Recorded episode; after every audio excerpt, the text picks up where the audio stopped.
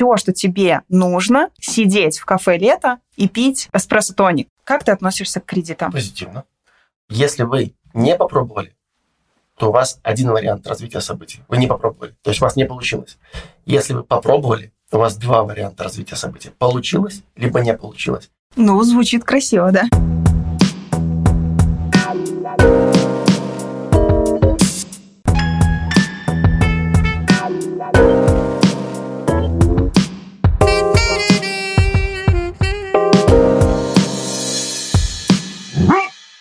Всем привет! Это подкаст «Бизнес мордой вверх». И я, его ведущая, Янина Вашкевич. Вы слушаете первый выпуск второго сезона нашего подкаста. И первая его особенность в том, что со мной нет моей соведущей Саши. Вообще-то она здесь есть, она сегодня в качестве модератора, но вы ее не услышите. Зато услышите Рому Гринкевича. Он сегодня приглашенный гость по теме финансы. Привет, Рома. Спасибо, что пришел ко мне в гости. Янина, привет. Спасибо, что позвал, очень приятно. Давай я кратко расскажу вообще, почему ты здесь, откуда мы друг друга знаем, чтобы хоть как-то люди понимали, по какому принципу я зову вообще сюда гостей. А с Ромой мы знакомы давно, мы вместе учились в нархозе не в один год, но э, знакомы мы с э, лагеря под названием «Экономист». Познакомились мы там. Когда лагерь закрылся, когда мы закончили университет, мы разошлись, и потом, благодаря Инстаграму, спасибо Инстаграм, мы э, снова начали общаться. И я до сих пор помню этот момент, когда я выложила волонтерского э, рыжего кота и написала, он лежал на ноутбуке, и я написала в сторис, что мне давно нужен финансовый директор. И ты мне ответил, давай я тебе консультацию, а ты мне урок. Ты так и не пришел. Вы мне сделали маникюр, все нормально. А, маникюр мы делали. Ну, хорошо, да, может быть. Вот. Э, и Рома познакомил меня с таким эм, документом, как управленческий учет, но об этом немножко позже. Я хотела бы, чтобы, Рома, ты представился сейчас, потому что мне сложно сказать, кто ты. Э, ты лучше расскажешь. Спасибо. Мне 38 лет, зовут меня Роман, как ты уже много раз сказала. Начинал я свой путь нархоза, учился там. А вообще занимаюсь финансами более 20 лет. Сначала был нархоз, потом я пошел работать э, аудитором в большую четверку в компанию Арстен Янг. Шесть лет я там отработал э, помощником аудитора, в разных офисах работал, э, не только в Минске. Затем я был финансовым директором в IT-компании, у которой были офисы тоже в СНГ, в Европе, в разных частях света. Благодаря этому у меня сложилась интересная финансовая картина в том плане, что в аудите мы смотрели обычно назад, то есть мы смотрели в прошлое, а финансовый директор, он в прошлое почти не смотрит, он смотрит либо на текущий момент и в будущее.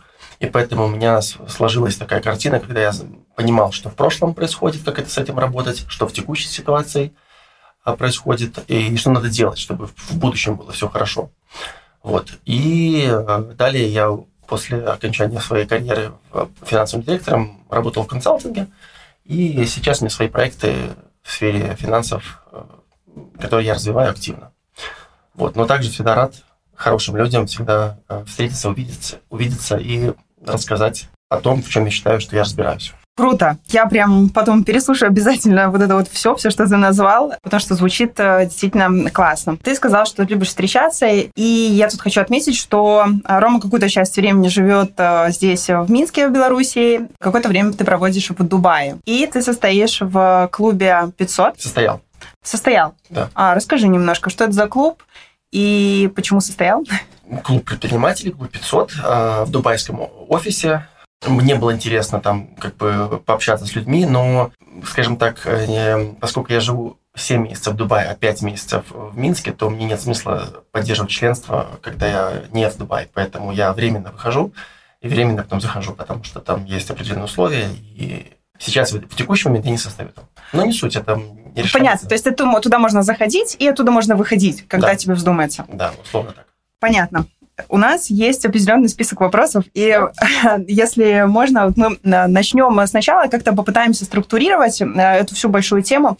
Я хотела бы отметить, что мне, например, даже сложно было подходить к этому вопросу, э, ко всяческим лекциям, семинарам, каким-то вообще материалам, которые включают слово «финансы», потому что ты думаешь, господи, там столько каких-то терминов, там столько всего непонятного.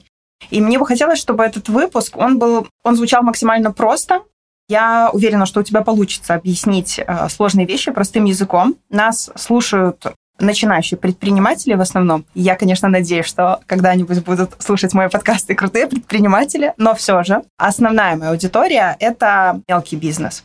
Поэтому будем говорить простыми словами. Хорошо? Договорились. Смотри, я сразу скажу, что когда вот идешь на курсы, либо читаешь какие-то книги, очень много информации в этих курсах, в книгах расписывается и те ситуации, и те варианты, как должно быть. Э, это правильно, там все правильно расписывается, рассказывается. Но на самом деле есть такое правило, мне очень нравится, принцип Паретта. Mm-hmm. Когда 20% усилий дают 80% результатов. Поэтому не нужно всем э, начинающим, особенно предпринимателям, бежать и делать все-все-все сразу, потому что это излишняя работа.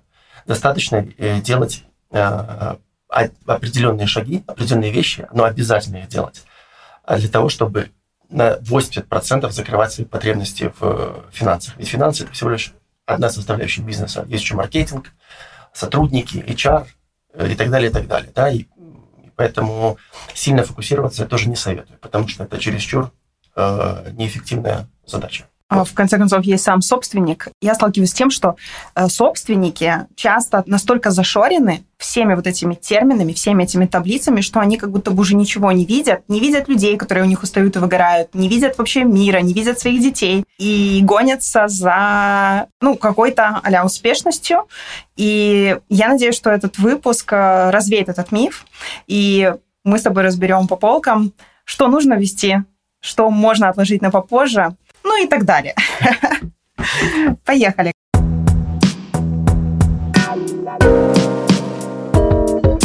Первый вопрос у нас есть. Это виды и цели отчетности. Расскажи, Рома, что вообще есть? Э, ты тут говорил про прошлое, про настоящее, про будущее. Да. А, сколько вообще есть видов отчетности? Расскажи о них поподробнее. Э, спасибо. Я расскажу. Вот как раз-таки отчетности – это про прошлое. То есть это важно понимать. И э, видов отчетности много. Э, зацикливаться я на них всех не буду. Я скажу э, вкратце, что в основном есть три отчетности. Бухгалтерская, налоговая и управленческая. Вот я общаюсь со многими предпринимателями. У многих как таковая отсутствует нормальная управленческая отчетность. То есть у всех есть бухгалтерская отчетность. Бухгалтерская отчетность – это то, что подает бухгалтер раз в квартал э, контролирующие органы. Также есть налоговая отчетность. Она формируется для того, чтобы правильно посчитать налоги. Все, мы про них говорить не будем. А про их проблема в том, что они, во-первых, делаются раз в квартал зачастую. Может, кто-то делает раз в месяц, но глобально, насколько я знаю, там раз в квартал, раз в год. Это слишком большой период.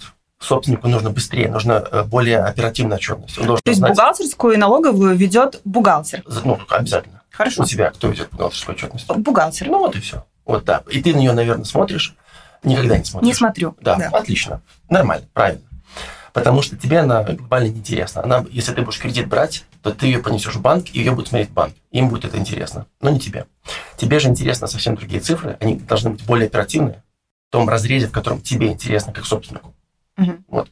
Поэтому твоя часть, твоя отчетность – это управленческая отчетность. Смотри, правильно, вот э, опять же, повторюсь, что бухгалтерская отчетность правильно состоит как минимум из трех отчетов. Там еще их больше, на самом деле их пять, но я, я скажу основные три. Это баланс, отчет о прибылях и убытках и отчет о движении денежных средств. Вот эти три отчета. Можно а, на их же основе, золотое правило отчетности, делать эти же три отчета, как минимум три, в управленческой отчетности тоже. Угу. Потому что именно эти три отчетности полностью и всецело показывают финансовое состояние предприятия. Это как часто нужно делать? То есть, получается, собственнику так или иначе нужно сталкиваться с этими отчетностями? По-хорошему, нужно уметь их читать. Угу. Не обязательно ему самому делать. Угу. Но если человек хочет правильно сделать, правильно увидеть свою компанию с финансовой точки зрения со всех углов, то ему нужно иметь эти три отчета. Но делать их довольно, ну не то, что сложно, собственник точно их сам не сделает. Нужна специальная квалификация. Не у всех хватает э, денег и ресурсов, и бюджета на то, чтобы содержать такого человека. Поэтому я бы рекомендовал как минимум делать один отчет. Один отчет – это движение денежных средств. Это то, что мы с тобой ставим. То, что Управленческий учет. Да, это, это, это один из отчетов угу. управленческого учета. отчет движения денежных средств, и еще туда включать баланс. Помнишь, мы с тобой внизу да. писали баланс, и я тебе говорил, э, тебе пока хватит остатков денежных средств. Да. Пока тебе не нужно писать, сколько у тебя материалов, пока тебе не нужно писать, сколько у тебя машин, а у тебя, потому что их нету и так далее. Но ты сейчас сама к этому приходишь, что с ростом бизнеса ты сама понимаешь, блин, у меня в отчетности не хватает. Я не вижу, сколько там материалов или так далее. Поэтому ты сама придешь к тому, что нужно вести полный баланс и хотя бы полный ДДС. Но в перспективе при развитии бизнеса обязательно нужно вести еще и отчеты о прибылях и убытках.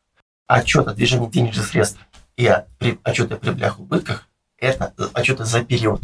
Угу. За период. А баланс – это как фотоаппаратом мы щелкаем наше состояние, это на дату. То есть баланс, ну, то есть сегодня у нас есть столько денег. Понятно. А за вчера мы заработали столько денег. Поэтому сколько у нас есть денег сегодня, это что-то это баланс. Угу. А сколько мы за вчера заработали, это ДДС, либо же угу. что-то при убытках. Хорошо, Ром, давай подрезюмируем и все-таки отвечая на вопрос виды и цели отчетности. Смотри, мы, мы их разобрали. Это бухгалтерская, управленческая, которая зачастую не нужна собственнику.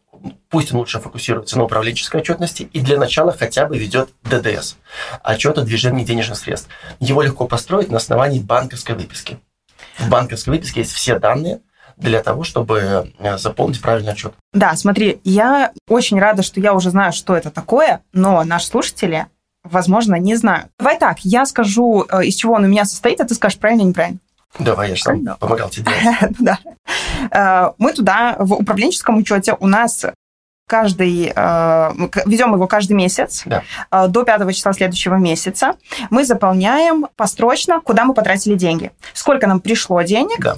Вверху там такие строчечки. Сколько нам пришло наличными, э, безналичными, там какими-то еще. И ниже, то есть у нас есть доход, и есть часть расхода. И в расходы мы пишем не прям по пунктам, там, э, куда там печенье купили и рамочку для фотографии, а так вот, ну, какими-то основными блоками. Фонд оплаты труда с налогами, аренда, коммунальные у нас там есть, э, там, расходы на салон, расходы на фитнес. То есть у нас есть две части, фитнес и салон. По каждому филиалу отдельно управленческий учет. Отдельный столбик, да. И таким образом мы можем видеть прибыль по каждому филиалу каждый месяц. Не совсем правильно. Прибыль mm-hmm. денежные средства, которые у тебя которые у меня есть. излишние. Да, то есть э, это не совсем правильный термин. Прибыль это немножко другой термин, но по сути это условно, грубо говоря, прибыль. Да. В это, моем масштабе, наверное, можно масштабе, сказать. Да, у тебя в плюс-минус совпадает прибыль и э, денежные средства, которые остаются. После. Да, у меня нету вот этих отсроченных платежей. У да. меня клиент пришел, заплатил, да. получил услугу. Вот такой вот ведем мы э, управленческий учет, и он нам прям очень э, помог.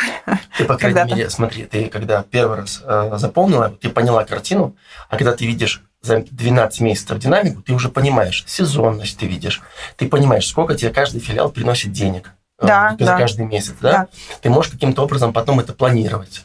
Благодаря вот этому документу мы э, в этом месяце прекратили деятельность одного из наших салонов. И еще э, я помню, что ты говорил про этот документ. Это то, что здесь отражаются реальные деньги. Да. Если мы заплатили налоги сегодня, то мы их сегодня отображаем. Мы не делим да. вот этот вот по упрощенке, да, то есть мы, не разбив... мы платим каждый квартал, там, в апреле, в октябре, там еще когда-то там. В этом месяце заплатили 30 тысяч условно, туда и записали. То есть мы не разбиваем по квартально. Там, да, и если бы ты вела правильную отчетность, у тебя урезанная отчетность, которой тебе на текущем этапе хватает. Да. Я не должен тебе как бы советовать вести только ДДС, угу. как бы Понятно. профессионально это неправильно. Но я тебе по-дружески говорю, что в твоей ситуации с учетом того, что у тебя 25 тысяч других задач, угу. тебе этого достаточно будет.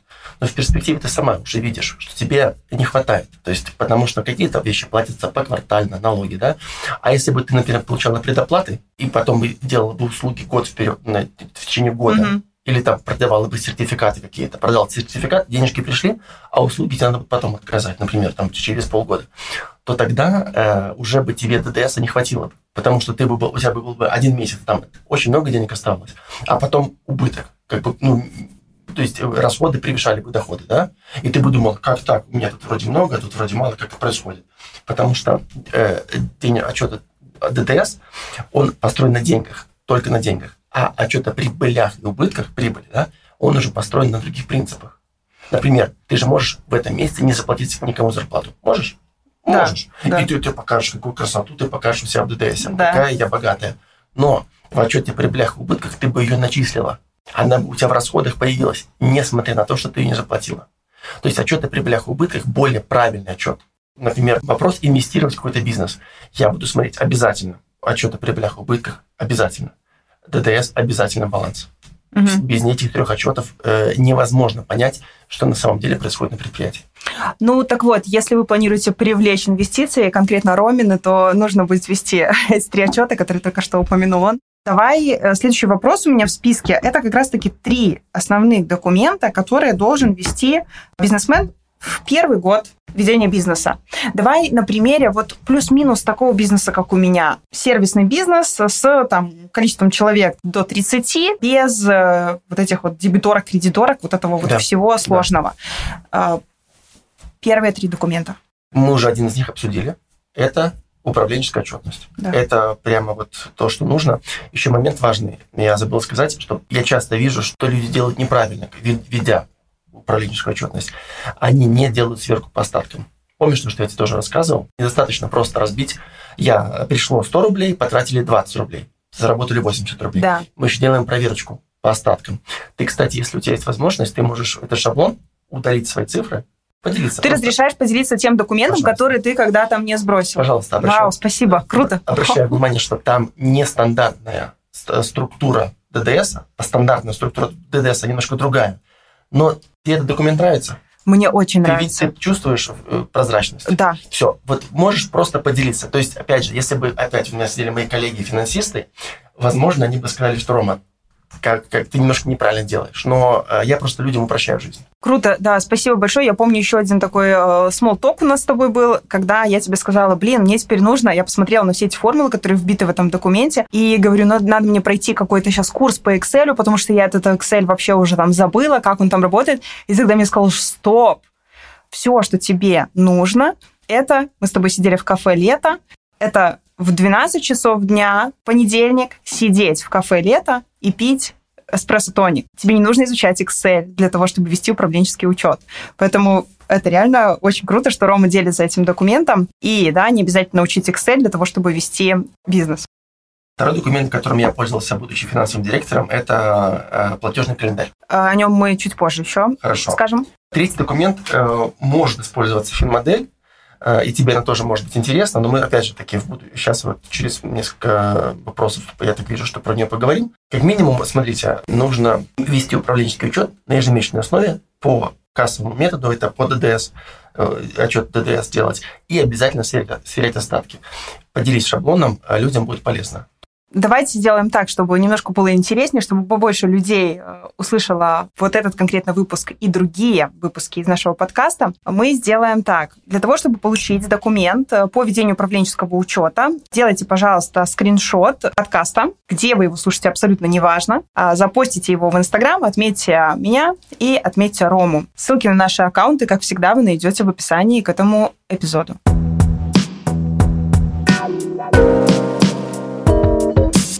Резюмируя, три документа для первого года – это управленческий учет, это платежный календарь и это финмодель. Э, финмодель под вопросом, э, не всем она нужна, но использование этой, этого инструмента может помочь при масштабировании. Угу. Либо при, э, при, до начала бизнеса вообще можно делать финмодель, чтобы примерно понимать вообще выгодный бизнес, невыгодный бизнес, когда будет точка окупаемости, сколько нужно будет денег потратить. Поэтому это возможно даже инструмент можно использовать до начала бизнеса и потом в процессе ведения бизнеса его улучшать. Раз уж мы тогда заговорили про финмодель, смотри, Бизнес-план – это и есть финмодель или это разные вещи? Я бы сказал, что э, в бизнес-плане э, есть отсек, есть э, какой-то раздел, из которого берутся данные из, финмодели. Всегда в стандартном бизнес-плане есть экономические показатели. И их лучше всего, ну мы, по крайней мере, так делали, брать из финмодели. Когда предприниматель решает открыть новый бизнес, либо расшириться. Он смотрит, сколько он заработает, mm-hmm. сколько нужно денег потратить на это, сколько инвестировать нужно mm-hmm. денег. И зачастую, если у тебя очень простой бизнес, ты в голове там можешь все представить. Да. Но если бизнес более сложный, то это сложно представить. А что будет, если будет девальвация? А что будет, если э, нанять сотрудников больше? А что будет, если лид будет стоить не 5 долларов, а 10 долларов? Как это повлияет на прибыль, на окупаемость и на и количество инвестиций? Соответственно, есть такой инструмент финмодель, в котором это можно просчитать. То есть бизнес-план это большое что-то, финмодель – это кусочек бизнес-плана. Да, э, на самом деле э, просто бизнес-план, в моем понимании, это э, документ, который требуется банкам, например, угу. либо каким-то там... Инвестором. Инвест, ну, инвестором, да. То есть это там не только финансовые показатели, а финмодель, поскольку это файл Excel, там угу. только финансовые показатели. Угу. Поэтому э, финмодель – это хорошая составляющая э, бизнес-плана. Тогда в продолжение задам, наверное, очень популярный вопрос. Обязательно ли составлять бизнес-план, когда ты вообще планируешь открыть бизнес? Если мы говорим о бизнесах моих слушателей, что первично? Проверка гипотезы, пойдет, не пойдет? Или составление бизнес-плана? Отвечу так. Мое мнение, что первично все-таки проверка гипотезы. Поясню почему. Поскольку при проверке гипотезы э, ты делаешь что-то руками, ты что-то делаешь. Не просто рисуешь что-то, а делаешь ты получаешь опыт, даже если у тебя не получилось. Тут важно просто не заиграться, и чтобы не получилось так, что проверка гипотезы э, оставила тебя в долгах и с, э, там, с кредитами и так далее. Вот если бы я сейчас начинал какой-то бизнес в Беларуси, я бы не строил бы большой бизнес-план, не строил бы сложную финансовую модель. Я бы сделал бы примерный расчет юнит-экономики. Юнит-экономики – это ну, показатели по какому-то одному продукту. То есть, например, ты там будешь продавать э, один маникюр, он стоит, условно, не знаю, 20 рублей. Угу. Какова его себестоимость? Там зарплата, например, там, не знаю, 5 рублей он стоит по зарплате. И чтобы юнит экономика билась, это можно сделать элементарно на листике бумаги и посмотреть, если это бьется, я бы начинал бы тестировать. Да, вот это очень важный, мне кажется, момент, э, что человек, который хочет открыть бизнес, но боится, а там еще какие-то друзья, еще кто-то там э, накидывают, типа, у тебя не получится, или родственники, ну, у всех там по-разному бывает. И тогда начинается такая история. Так, мне нужен бизнес, и, соответственно, мне нужен бизнес-план. Если мне нужен бизнес-план, мне нужно разобраться с Excel. Если мне нужно разобраться с Excel, я разберусь, ладно. У меня, допустим, нет хорошего компа, так мне нужно купить комп, получается, а как бы я же буду бизнесменом, поэтому говенный комп мне не подойдет, мне нужно что-то получше. И так человек никогда не открывает бизнес. Поэтому очень важно, что ты заметил, что это можно сделать просто в блокноте. Условно. Да. Ну, э, не, не все бизнесы, например, там дом ты не построишь на основании финмодели в э, блокноте, ну, да. какой-то как бизнес. Но усложнять тоже не нужно. И важный момент, вот тем, кто сомневается, э, смотрите, если вы не попробовали, то у вас один вариант развития событий. Вы не попробовали, то есть у вас не получилось. Если вы попробовали, у вас два варианта развития событий. Получилось, либо не получилось. Поэтому мое мнение, то, что надо пробовать. И даже если не получилось, это нормально. Это развитие, это жизнь. И вы получили опыт. Не получилось с первого раза, получится с третьего раза или с седьмого раза. Так, хорошо. Возвращаемся чуть-чуть обратно про финмоделирование. Да. Допустим, кто-то из наших слушателей все-таки очень заинтересуется этой темой. Что такое финмодель, для чего она нужна, что мы будем с ней делать и на каком этапе развития бизнеса она нужна? В моем понимании она нужна на этапе до начала бизнеса, и также она может использоваться при развитии бизнеса. Третий момент, э, где она может использоваться, это посмотреть анализ чувствительности бизнеса. То есть, например, что будет, если я увеличу цены в два раза? Mm-hmm. Что будет, если я открою новый филиал? Что будет, если курс доллара изменится в, не знаю, в 7 раз? Не, неважно. Э, финмодель – это excel файл, не совсем сложный, но не самый, не самый простой. Сложнее гораздо, чем э, по управленческому да. учету. Да, сложнее. В котором забиваются прогнозные данные по выручке и по расходам. Также а, эти все параметры, они привязаны к неким э, коэффициентам. Например, мы будем расти на 5% в месяц. Курс доллара у нас всегда будет там 3,25, как сегодня. Э, зарплата будет повышаться на 2% в месяц. Откуда мы берем вот этот рост? 5%, а я хочу на 20%. Все, ты в финмодели вольна писать все, что угодно. То есть обычно, как я когда делал финансовые модели, я их сделал, наверное, больше 50 штук, были очень сложные, и даже за это деньги платили. Вот, э, ну, так получилось. Я садился с собственником и говорил, как ты думаешь, как вы будете расти? Как ты думаешь, там, сколько стоит лид? Хорошо. Э, я думаю, что лид стоит 3 доллара, а расти мы будем на 20% э, каждый год. А оказалось, что лид стоит 15 долларов, а растем мы да. на 5%. Поэтому основные принципы формирования, построения финансовой модели следующие. Всегда доходную часть мы берем консервативным методом. То угу. есть мы будем зарабатывать, э, мы будем расти от 5 до 20%. Ставим 5%. Угу. Мы хотим чтобы наш продукт стоил 20 рублей, но он конкурентов стоит 15 рублей. Ставим 14 рублей. На всякий Ниже, случай. чем у конкурентов. а расходы все по максимуму. Ну, офисы в среднем в Минске стоят от 10 до, там, до 15 евро за квадрат. 15 евро. Угу. И если такой подход делать, то зачастую просто дом начала бизнеса. Ты можешь понять, что потенциальный бизнес, он несостоятельный. Угу. Либо точка окупаемости будет через 5 лет. Либо понадобится не 10 тысяч долларов инвестиций, а 150 тысяч долларов инвестиций. Угу. И это круто, потому что ты на бумаге, посидев день, там, да, на каком-то листике, ты поймешь, что не нужно делать это направление, либо делать его не так. Раньше, пять минут назад, я сказал, что можно делать простую финмодель. Да?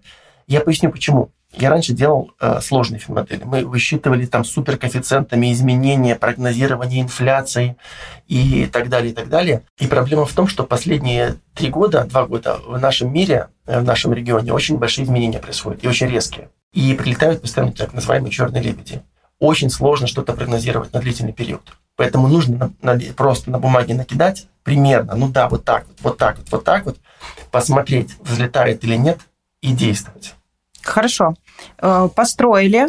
Дальше ее нужно обновлять. Не обязательно. Не Смотри, если, например, э, ты ее построил и бизнес запустился, нормально, можешь дальше делать. Кстати, э, можешь тоже дать ссылку на мои видео из ПВТ, где я два часа рассказываю, показываю, как строится финансовая модель. Там еще есть в описании к видео, я заметила, и документы. И, по-моему, я вкладывал, да.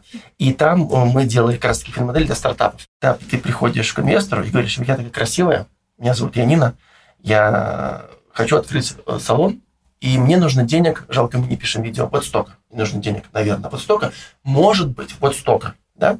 Это один вариант. И второй вариант. Добрый день, меня зовут Янина, у меня есть опыт раз, два, три, четыре, пять. Вот расчетные цифры, где нам нужно для открытия одного салона 50 тысяч долларов, причем не сразу 50 тысяч долларов, а размазанные по месяцам. В первый месяц 15 тысяч, во второй 5, в следующий 20 и так далее. Выручка у нас идет с третьего месяца. Точка безубыточности у нас выходит на седьмом месяце. А возврат инвестиций, смотрите, через 24 э, месяца. Да? А, и он спросит, а что будет, если будет девальвация? Смотрите, мы меняем здесь одно значение, вот 3,25 поменяли на 4.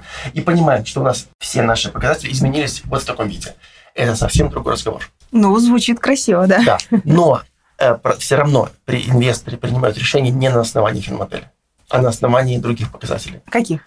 Веря, ну, из, из моей практики фаундера смотрит. Что ага. он умеет, что он уже сделал. Смотрит на него, его вовлеченность. Смотрит, будет ли он платить себе зарплату. Смотрит, смотрит, есть ли у него другие бизнесы. Как ты считаешь, присутствует ли вот этот вот личный фактор? Нравится человек тебе или не нравится? То есть все красиво по финмодели. Вот из твоего опыта играет эта роль или нет? Конечно, все же люди все идеально по документам, человек, к человеку не лежит душа. Конечно. Не будешь вкладывать не деньги. Буду. Нет, конечно. А наоборот? Тоже не буду. Тоже не буду. Потому что я прагматик. Понятно. Вот. И мы, не, мы не, не, не обсудили еще момент, где мы говорим, что, что делать дальше с финмоделью. Да, да, Например, да. мы, ты открыл, человек открыл какой-то филиал, он работает, круто. Понятно, денежный поток, все понятно, метрики понятны. Хорошо можем ли мы себе позволить открыть а, еще один филиал или еще два филиала? Сколько нам нужно будет на это денег? В какие сроки нам нужны будут эти деньги? Хватит ли нам текущей доходности, чтобы покрывать инвестиции на открытие новых филиалов? Угу. И на все эти вопросы опять отвечает финмодель.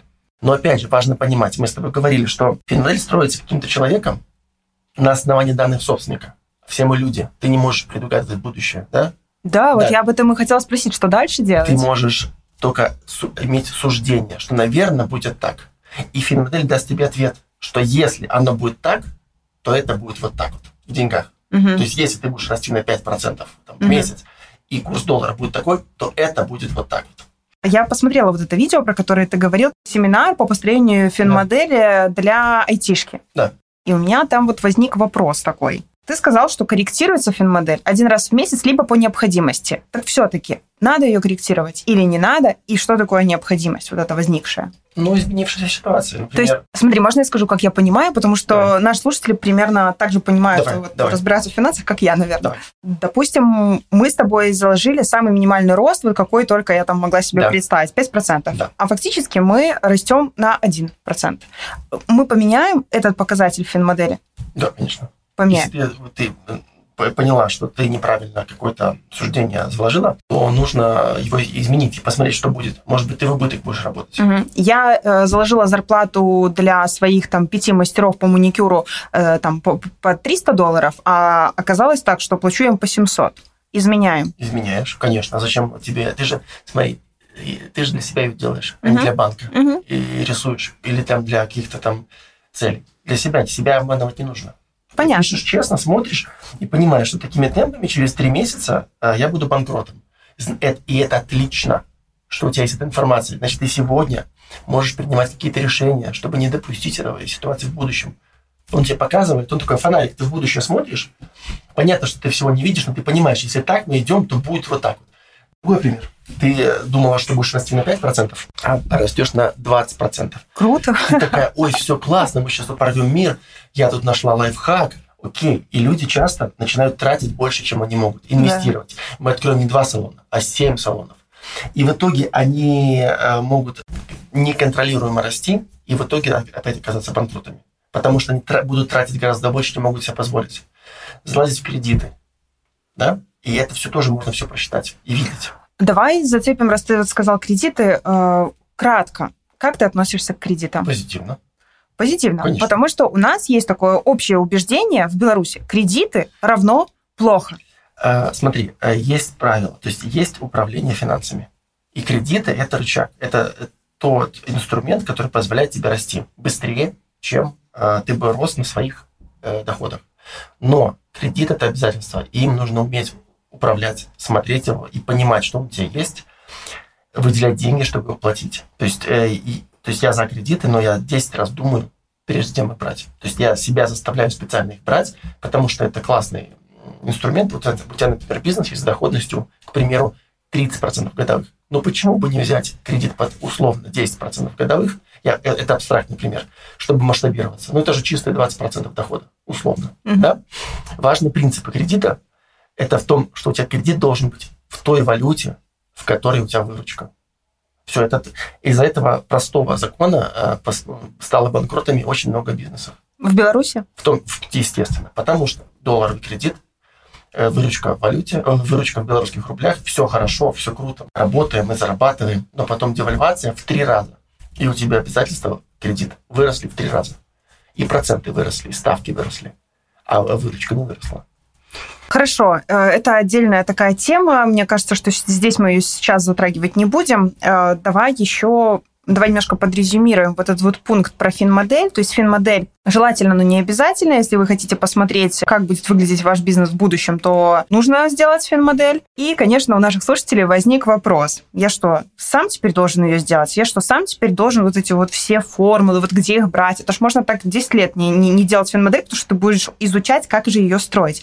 Рома, где взять этот документ? У кого попросить? Какая-то консультация? Где, как это делается? Сложно сказать. Э, документ есть в сети, есть мое видео. Но... То есть мы тоже можем поделиться? Пожалуйста, нет, пожалуйста, Хорошо. делитесь. Просто как человек, построивший их много, э, и как я работал с собственниками, в общем, это довольно сложный документ для собственников, к сожалению. Мне он легкий, а я вижу по глазам у людей, что он реально сложный для них. Хорошо. А к тебе могут люди обращаться за созданием финмодели? Нет. Нет. нет. А какие-то консультанты другие есть? Как это называется, специалист, кто создает вот э, финмодель? Потому что этот вопрос, ну, оно повиснет просто. Некого рекомендовать, Ян, к сожалению. Погуглят пусть. Я думаю, что спрос есть на эти финмодели. Кстати, у меня есть сайт Финмодель Бай. Финмодель Бай. Пока, да. висит, да. Угу. Вот. И э, есть консультанты, уверен, которые точно это могут делать. И, как повторюсь, проще можно самому на листике бумаги примерно написать, что в месяц мы будем тратить там максимум 100 рублей, а зарабатывать, наверное, будем там 120, значит, 20 рублей остается, хотя бы так. И в процессе уже, когда вы начали, запустили, посмотрели метрики, тогда уже нанимать людей, платить им какие-то деньги небольшие. Это не, это не rocket science, то есть это не, не дорого должно стоить. Угу. И чтобы они просто делали простую финмодель.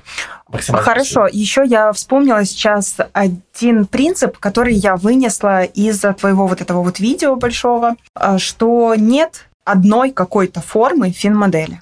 Да есть форма общая, но у всех бизнесы разные, у всех расходы разные. И там эта форма чуть-чуть дорабатывается. Но для человека, который не знаком с Excel, или с которым с Excel на «вы», мои слова чуть-чуть дорабатываются, это для него слишком сложно. Поэтому mm-hmm. я, я бы с удовольствием бы дал бы один шаблон на, на все финмодели, но и по опыту это, ну, к сожалению, сложно. Нужно чуть-чуть его дорабатывать. Слушай, мы живем в век э, цифровых технологий. Возможно, уже есть какой-то сервис в интернете, который автоматом все это делает. Я да, уверен, кстати, я сегодня я вот была на бизнес-завтраке по искусственному интеллекту, и я думаю, что если в чат GPT или там, как э, есть еще там много разных э, чатов подобных, закинуть, я думаю, что-то искусственный интеллект выдаст. Был. И на основании его уже, наверное, можно как-то построить свою фин-модель, правильно? С, свои суждения на основании этих данных. Э, было бы здорово, я уверен. То есть, ну, на самом деле это несложно автоматизировать, и можно погуглить и найти, может, по подписке угу. какой-то сервис, который будет делать.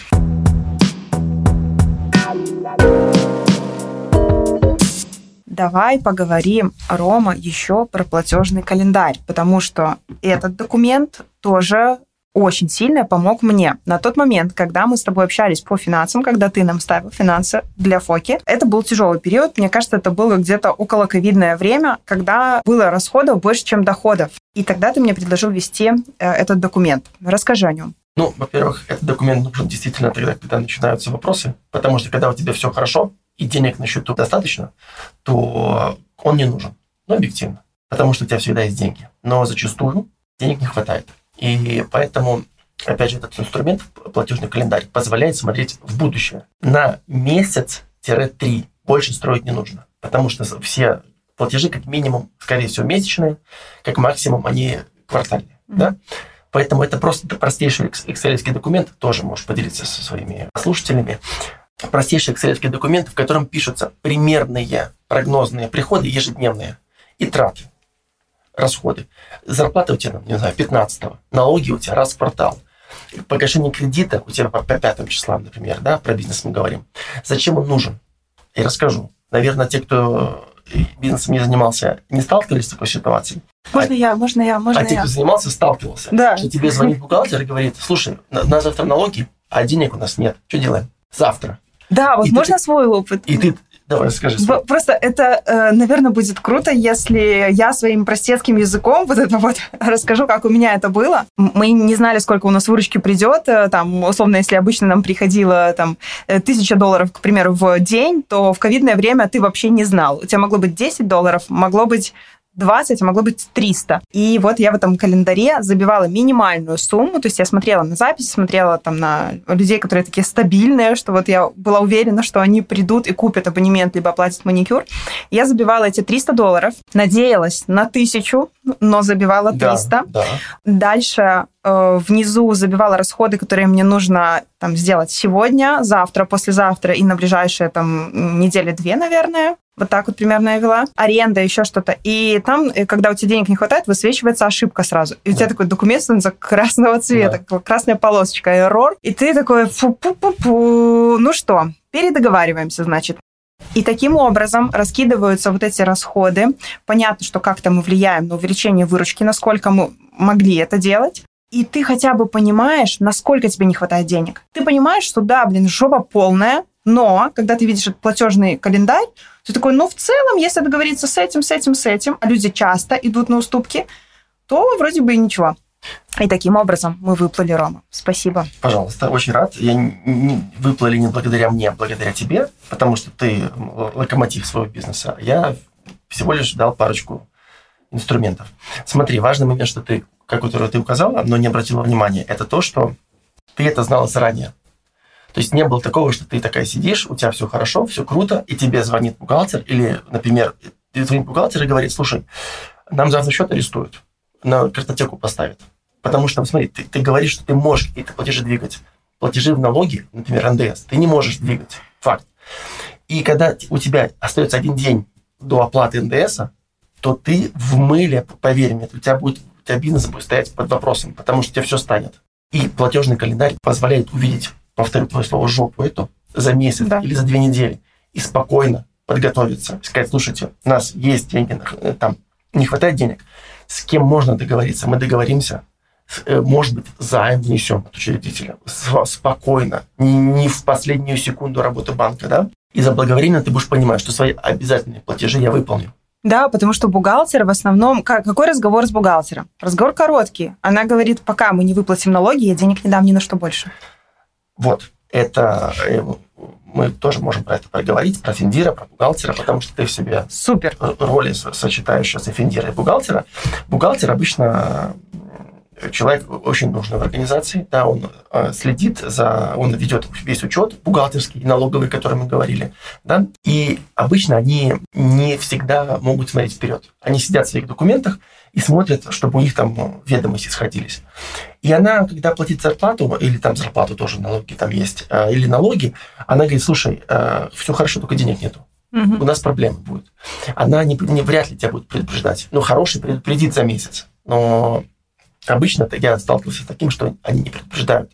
И вот как раз-таки ты сейчас выполняешь у себя в организации функцию финансового директора.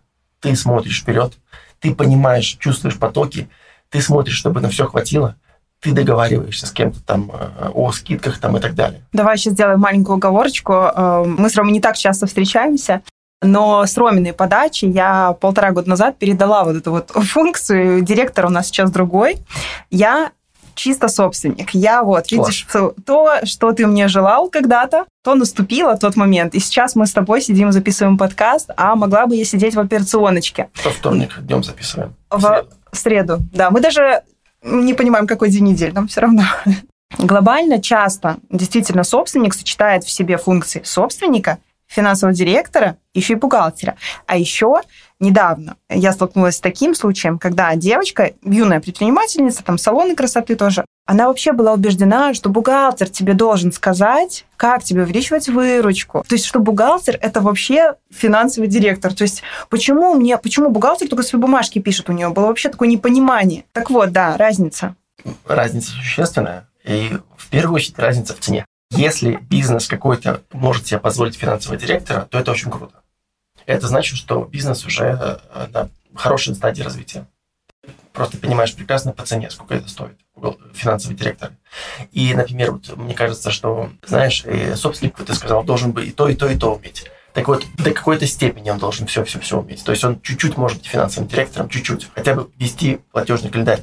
Либо хотя бы сказать, чтобы в организации э, бухгалтер вела платежный календарь. Потому что когда, если у тебя начинается уже бизнес в разных странах, то там уже начинаются совсем другие вопросы. И там нужен финансовый директор. Там бухгалтера, у тебя в каждой стране будет сидеть бухгалтер, которые между собой не общаются, и у которых думают только про себя, а не про группу. И там уже прям нужен финансовый директор. Ну, надеюсь, мы когда-то об этом с тобой поговорим, про бизнес, который действует в разных странах, но э, не сегодня. Да. Сегодня у нас уже, нам нужно закругляться, но у нас еще есть э, часть вопросов э, из Инстаграма. Я их зачитаю, ну, мы на них очень кратко ответим.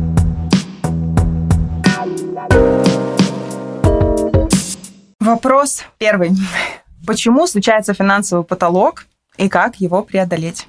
Самое что интересное, что это немножечко не про немножко не финансовый вопрос, но я расскажу, э, что я думаю по этому поводу. Финансовый потолок и у меня был неоднократно. Я вот прям видел по своим записям, я веду личные финансы свои с 2009 года, и я вижу, что мы, я упираюсь в какой-то потолок, и он годами длится. И потом случается прорыв. И потом опять потолок годами.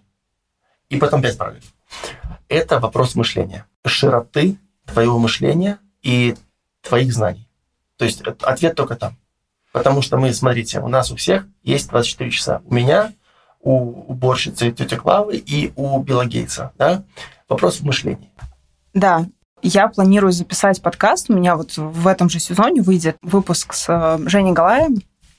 Зачем предпринимателю общее развитие? Я думаю, что там мы ответим на вопросы, и я думаю, что там в том числе секрет вот этого вот потолка. Я с тобой согласна, абсолютно. И мне кажется, что там же ответ кроется в твоем развитии и в мышлении. А развитие, оно напрямую связано с мышлением. Да, и еще момент, то, что многие люди, делая одни и те же вещи, рассчитывают на новые результаты, на другие результаты. Поэтому, чтобы ты что-то получил новое, тебе нужно делать новые вещи. Выходить из зоны, зоны комфорта, рисковать, переезжать в другую страну, пробовать что-то новое, браться за контракты, которые ты не можешь исполнить и так далее, и так далее. А это и есть развитие. Круто, ответили. Как эффективно вести личный бюджет? Есть э, разные программы. которые, э, которые используются как, как помощники к ведению личного бюджета. Я использую Excel. Опять же, я многим предпринимателям рассказывал про личные финансы. Ведь мы сейчас с тобой обсуждали корпоративные, по сути, финансы. Да. И есть еще отдельный, прямо отдельный фронт работы – это личные финансы. И люди приходят ко мне и говорят, Рома, э, я все, я готов вести личные финансы. Я ему рассказываю, показываю, объясняю, даю шаблоны, все. И что происходит через месяц? И человек не делает этого, потому что люди, не знаю почему, они не, то ли не привыкли, то ли они ленятся, то ли они не видят в этом смысла. На самом деле все очень просто. Э, либо есть у тебя приложение, либо Excel, в которое ты вносишь все свои затраты и доходы, и сверяешься по остаткам обязательно Помнишь момент? Да, да. Обязательно. Потому что, знаешь, пример я всегда привожу. У меня есть 100 рублей. Я пошел на Зыбу, на Зыбицкую, да, и потратил 20 рублей. Купил себе коктейль. Все, все хорошо, я потратил 20 рублей. Но у меня в кошельке осталось не 100 рублей, а 30 рублей. Да? А где, вопрос, а где 50? Угу. Так ты 50 на такси потратил, 10. 20 другу одолжил по дороге, когда шел, и еще 20 на телефон закинул, условно. Да? То есть люди не записывая все расходы либо доходы, они не видят все картины. Э, смотри, я не веду личные финансы, на меня это как будто бы давит, вот прям реально давит. У меня была попытка вести личные финансы. Мы просто вот посмотрели, что огромную кучу там типа на еду тратится 5% от всех там зарплат, э, а все остальное что-то куда-то, какие-то подарки, гули и еще что-то. И я просто, я помню, что вывод был такой. А, ну, понятно. типа. Смотри, у тебя вопрос приоритетов. Тебе просто, ты, наверное, не понимаешь, зачем это нужно. Тебе да. это не надо. И большинство людей так и живут, и это нормально. Но, например, есть, есть важное правило. Если ты хочешь чем-то управлять, это нужно оцифровать. Да. То есть мне не нравится мое финансовое положение. Если кому-то не нравится свое финансовое состояние, э, первым делом надо заняться личными финансами. Точно. Нужно знать, сколько ты зарабатываешь и сколько ты тратишь. Не за месяц, а за длинный период. Затем нужно... Э, э зачем эти данные? Ну, я записал их, круто, я знаю теперь, что я зарабатываю 100 рублей, трачу 100 рублей. Что мне это дает? А дает тебе это следующее, что если ты хочешь улучшить свое финансовое состояние, положение и улучшить свои личные финансы, да, тебе нужно тратить меньше, чем ты зарабатываешь. Либо зарабатывать больше. Тратить меньше, чем ты зарабатываешь. Это то же самое, что зарабатывать больше. Ты зарабатываешь 100 рублей, тратишь 100 рублей. Хорошо, зарабатываешь 150 рублей, трать 100 рублей. Зарабатывай 200 рублей, трать 100 рублей. То же самое. Ну, это мы об одном и том же сказали, да? Uh, ну, подожди, нет, здесь давай-ка да. давай разбираться. Да, смотри, есть у меня коллега. Давай. Это реальный пример, а, которая зарабатывает сколько-то. И в определенный момент э, она там делает какую-то большую покупку. Да в кредит. Да. Теперь ей нужно выплачивать кредит. Да. Теперь она начала вдруг э, не обедать в кафе, а носить собойки. Да. Ее это бесит. Я спрашиваю, ну, почему собойка? Она говорит, потому что мне нужно теперь экономить. Я говорю, а ты не думала о том, чтобы, может быть, больше заработать? То есть это в моей компании, где можно прийти ко мне, все об этом знают, что можно прийти ко мне, либо к директору и сказать, слушайте, такие дела, взяла кредит, теперь мне нужно больше зарабатывать. Что я могу, чем я могу помочь этой компании? Ну вот. Дальше мы разобрались. Дальше историю не буду рассказывать. Но вот, вот вопрос. Есть два типа людей, которые пытаются экономить на еде, на развлечениях, опять же, на развитии, на изучении языков, зачем мне это лишние деньги, зачем я буду танцевать это лишние деньги, зачем я пойду куда-то, поеду в путешествие, это лишние деньги, я поеду на дачу и так далее. А есть те, кто хотят больше зарабатывать и ищут возможности. Ты все правильно говоришь, но смотри, то, что я сказал, было, надо тратить меньше, чем зарабатывать. Чем ты зарабатываешь. Я не говорил, что нужно экономить. У тебя, когда ты получишь свою э, э, расшифровку по, по доходам и расходам, у тебя будет два пути. Как, и, как сделать так, чтобы ты тратила меньше, чем зарабатываешь. Я теперь понимаю, да. Когда ты, ты стал повторять, я стала понимать. Два варианта он один неприемлемый, но так делают все остальные. Ну, не то, что неприемлемый, он более, более правильный. И так делает большинство. Это урезать расходы. И урезая расходы, ты начинаешь экономить, тратишь меньше, доходы остались на том же уровне, круто, я, у меня появился зазор, который я буду инвестировать. Но это путь не самый лучший. Гораздо-гораздо лучший путь, как ты правильно отметил, это повышать свои доходы. Но не у всех людей сразу получается так делать. Поэтому, например, я когда начал вести свои расходы в 2009 году, первым делом я увидел, что у меня 40% или там 50% расходов идет на машину. Ну, так у меня было. Мгм. И я продал машину. На такси было выгоднее ездить там 8 раз. А зачем нам нужно э, тратить меньше, чем мы зарабатываем? Для того, чтобы разницу эту, я вот часто слышу, да, мы откладываем, либо копим. Слово это хорошее, но мне оно не нравится. Надо этот э, излишек инвестировать. И отдельный разговор, куда, это сложная тема, все, это часами можно обсуждать. У нас есть такой вопрос, кстати, в списке. Сейчас мы Да. еще дойдем. Я просто принципы рассказываю. Базовые. То есть ты оцифровываешь, ты видишь, что происходит, и ты должен иметь дельту, хотя бы там 30%. То есть 70 рублей тратишь, 3 100 зарабатываешь.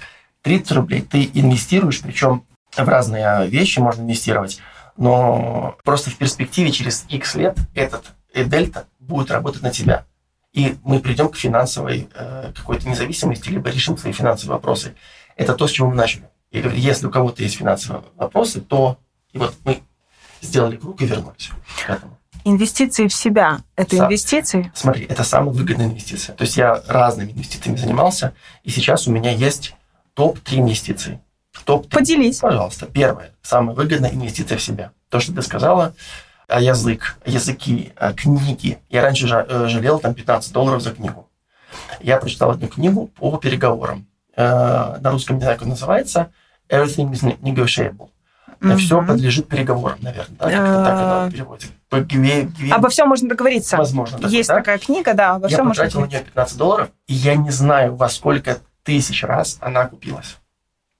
Тысяч раз. Первое – это инвестиции в себя. Тренинги, подкасты, встречи. А, Я сейчас записался на тренинг по переговорам. К кому? В, в Беларуси будет проходить. Шейн такой у нас есть Да. человек. Мгм. Вот. И тренинг стоит, не знаю, можно рас- рас- Да, рассказать я думаю, да. 1800 долларов, бинов, сколько это? 600 долларов, наверное, стоит. Но Меньше немножко уже получается. Да, ну, в общем, 500 долларов условно. И это я просто с удовольствием заплатил, я понимаю, что я там буду кайфовать. Это первый вариант. Второй вариант – это свой бизнес. Поясню, почему свой бизнес. Потому что ты там знаешь свои риски. То есть ты, например, ты можешь в мой бизнес инвестировать, но ты не понимаешь, что я делаю с твоими деньгами. Ты не понимаешь, э, какие там риски. Или ты можешь новый открывать бизнес, тоже там все для тебя новое. В свой бизнес ты понимаешь, что если я вложу 100 рублей на основании тех данных, которые есть у меня уже исторически, я понимаю, что скорее всего, скорее всего, я заработаю там 150 рублей. Мгм. Вот. Ну, третий вариант – это там, не знаю, говорить, не говорить, там раз- различные типы высокорискованных активов, типа крипты. Но мы не будем трогать эту тему точно. У Хорошо. меня есть, опять же, подкаст про эту тему. Я обсуждал где-то час с моим другом Сашей Возбинем по поводу инвестиций в крипту. Можешь тоже дать ссылку, плюс люди посмотрят, может быть, кому-то будет интересно. Да, обязательно все ссылки прикрепим. Последний вопрос, э, Ром, на сегодня. Как заработать деньги, если ты тренер в тренажерном зале? Я немножко поясню. Сейчас э, человек, который за- задал этот вопрос, он работает тренером, и его включение максимально. То есть он не может ничем другим заниматься, пока он работает тренером. А работает он буквально каждый час, буквально каждый день. Как ему, я уверена, все у него получится, ему нужен пинок. Какой бы ты ему поддал пинок? Как ему выйти из этого? Ну, наверное, вопрос, как увеличить доход. Да, как увеличить доход? Я вижу два варианта. Есть книга такая «Бедный папа, богатый папа» Киосаки, и там есть четыре квадрата, типа зарабатывания де- денег, назовем это так. Наемный труд, потом идет ремесленник, потом идет инвестор, потом бизнесмен. Так вот, он находится в квадранте, на котором называется ремесленник. По сути, он продает свой час за X денег. А, Можно идти, есть ин- интенсивный путь и экстенсивный путь. Может быть, кто-то, многие со мной не согласятся, но, в общем, я вижу это так. Можно повышать ставку свою за час, инвестировать в себя, становиться более глубоким профессионалом и повышать рейд свой. Там работал за, не знаю, за 20 долларов, там за 10 долларов, станешь работать за 20 долларов или за 25 долларов в час. Я бы назвал это экстенсивный путь. То есть ты в моменте решишь свои финансы, как, как ты увеличишь доход, но это у тебя все равно в, сутках всего лишь 24 часа. И твой доход ограничен. И вот твоему другу, тренеру, интересно было бы посмотреть Инстаграм, такой есть человек Жизневский. А я не знаю, как его зовут, по-моему, Олег. Могу ошибаться. И у него есть программа Physical. Он, я так понимаю, что был раньше тренером, и он создал э, продукт, инфо, это инфопродукт, где у него тысячи клиентов, и он э, очень хорошо сильно хорошо себя чувствует. Так вот, что, что я хотел сказать, что он перешел из квадранта ремесленник в квадрант бизнесменов. Угу. Он занимается своим делом, он, по сути, фитнес, фитнес-инструктор, только он уже другого уровня совсем. И он просто может посмотреть, как он сделал. То есть твой друг может... Э, вот второй путь, он гораздо более лучший. То есть там нет потолка. Создать продукт какой-то для тех, кто занимается э, фитнесом. Продавать им какие-то там вещи, там добавки, я не знаю, там предлагать сопутствующие какие-то услуги. А как узнать, а что делать? Спрашивать людей спрашивать. Да, это Тот, очень простой метод, но очень крутой. Спроси, за что, что бы вы хотели, что вам не устраивает, что вы хотите. Вариант еще, по первому пункту экстенсивному, переехать в другую страну. Вот я занимаюсь с тренером в Беларуси, я плачу ему, по-моему, 35 рублей в час. Это что-то 10 долларов. Да. В Дубае тренер получает 70 долларов в час. Но в Дубае жизнь немножко другая. Понятно. Построй маленькую финмодель. Ага. Мы ведем, мы, мы все упираемся опять. Финмодель маленькую, да, я буду там столько-то часов работать в день по 70 долларов, да, квартиру я буду снимать там за X, за тысяч долларов, но через э, 4 месяца я выйду там на то-то, то-то. Понятно. То есть вариантов много на самом деле. Переехать в другую страну, повысить, повышать здесь, развиваться, повышать свои э, навыки, но здесь есть потолок по, э, по рынку. То есть ты не сможешь зарабатывать тысячу долларов в час, продавая. Я бы, наверное, повысила цену за урок, за тренировку и параллельно создавала бы. А вот, я слушая да, тебя. Я бы повысил цену, и я бы слушал бы, что вот, например, спрашивал бы своих клиентов, что им еще нужно. И вот, например, мы всем нужны эти биодобавки, какие-то комплексы, массажи. Договорись с массажистом, что я тебе буду приводить клиентов. Просто плати мне 20% от стоимости. И все, ты советуешь своему подопечному, хорошего массажиста, подопечному делать классный массаж, подопечный говорите спасибо, я не такой массаж сделали.